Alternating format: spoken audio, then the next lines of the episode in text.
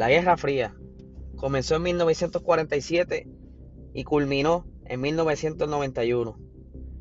El comunismo afectó a muchas familias, dividió familias, fue unos tiempos bien malos. Y se preguntarán, ¿qué rayos tiene que ver esto con la Fórmula 1? ¿Y sabes qué? En la Fórmula 1 acaba de comenzar la Guerra Fría.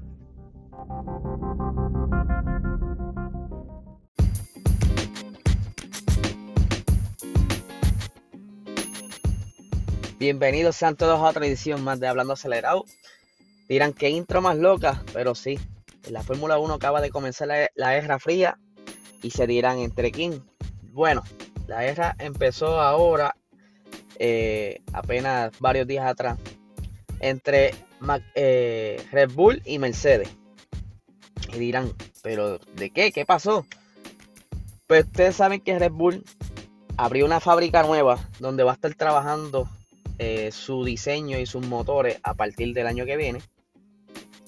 Y pues ayer estuvieron hablando sobre que ya eh, Red Bull estará contratando a personas importantes de Mercedes.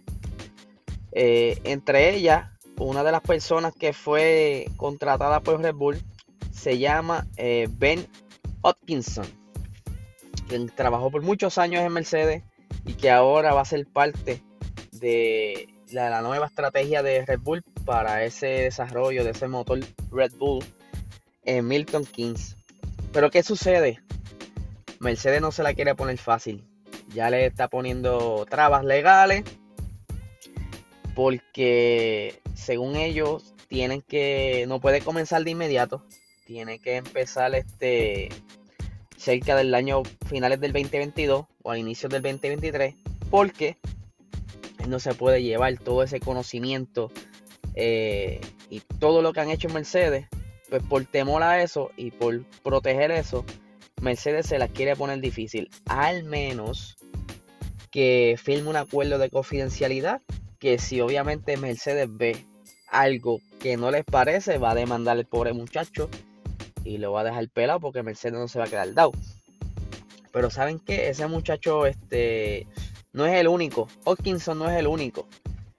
Y lo más curioso es que Red Bull aparentemente no le hizo un llamado, sino simplemente ellos pusieron las plazas disponibles. Yo me imagino que el LinkedIn y diferentes websites donde pueden aplicar para entrar a esta nueva fábrica.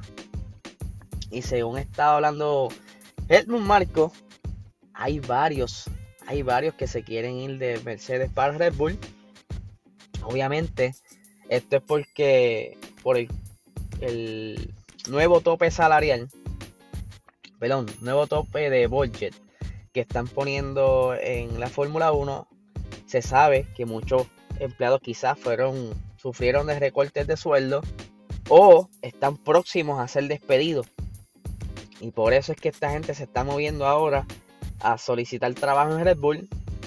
Pero esto no es de ahora, o sea, de, contratar personas entre escuderías, ya eso se ve desde hace mucho tiempo, incluso eh, en Red Bull, perdón, en, Mercedes, perdónenme, en Mercedes, recientemente eh, Mercedes contrató a Lorenzo Sassi, quien trabajó por mucho tiempo en Ferrari, y esto fue siguiendo los consejos de James Allison, que es el que ustedes saben que James Allison era el el technical director y ahora pues se movió a otra posición dentro de Mercedes. Esto con el juego de acomodarse bien y pues jugar más la estrategia de budget para aplicarse para el 2022 porque el 2022 es el, año importante de ellos que muchos muchas eh, escuderías ya han trazado un plan donde van a dejar de trabajar en, el monoplaza del 2021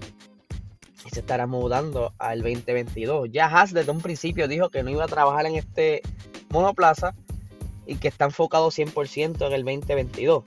Pero McLaren, recién estaba hablando el, el Seidel, que ellos sí quieren moverse al 2022, pero están esperando quizás ese momento ideal. Todavía no tienen un plan específico, aunque sí tienen más o menos la idea.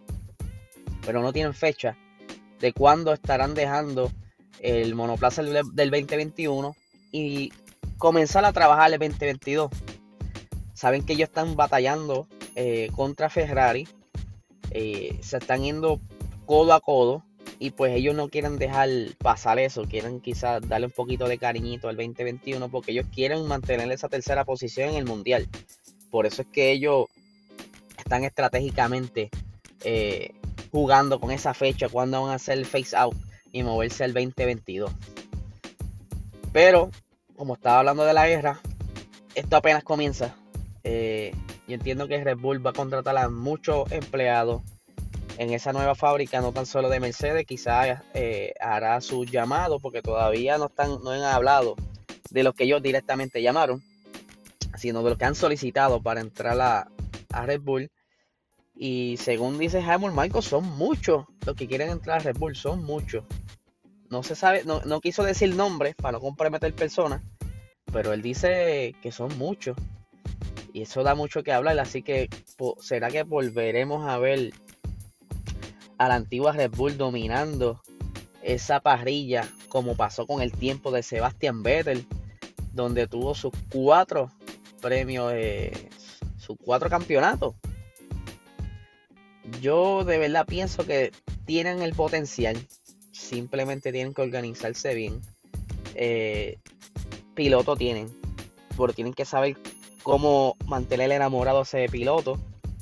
No vaya a ser que lo pierdan, porque si entonces se desenfoca un poco y ese monoplaza pierde rendimiento, Max tiene esa cláusula de que puede abandonar la escudería.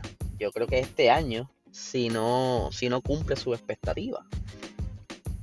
Así que tienen que moverse rápido, mantenerse consistente para entonces contar con Max en esa nueva etapa. Porque la idea es esa, la idea es que si tú tienes un piloto que te está dando los, te está exprimiendo ese carro, que tú sabes que puede ganar, tú no puedes permitir que se te vaya. Tú no puedes permitir que venga una Mercedes de la vida y le ofrezca. Dinero no puede ser porque ahora hay tope. O sea, no puedes ofrecerle mucho, pero qué sé yo, algún beneficio extra. Este, tener que tenga espacio publicitario en el, en el monoplaza, que tenga espacio publicitario en el uniforme. Tú sabes, porque hay maneras de jugar con el sueldo. No es tan solo un, cheque que le llega eh, semana a semana o mes a mes. Tú puedes jugar con, el, con la compensación del piloto con otro beneficio fuera de lo que es este, quizá dándole un carro, eh, como les mencioné, este, tener sponsor, que ellos cobren directamente ese sponsor, porque no es lo mismo que Red Bull, un ejemplo, tenga a, a eso, las gasolineras eso, y que pues ese dinero quizás se divide entre Max, eh, Sergio Pérez y la escudería, sino que diga, mira mano, te puedes conseguir a Centro Pieza, por ponerle un nombre, y todo lo que venga de Centro Pieza es para ti. O sea, esos son tratos que ellos pueden hacer. Eh, de hecho, Luis Hamilton eh, tiene unos tratos así, que hay, unos auspiciadores que el dinero va directamente donde él, por eso es que Luis Hamilton es tan exitoso, porque también es buen comerciante y sabe hacer buenos tratos. Así que vamos a ver qué sucede con esta guerra que acaba de comenzar. Vamos a ver quiénes son los que solicitaron en Red Bull. ¿Qué, es lo que, qué, va a pasar después? Si Helmut Marco va a decir quiénes ya firmaron contratos o han sido entrevistados.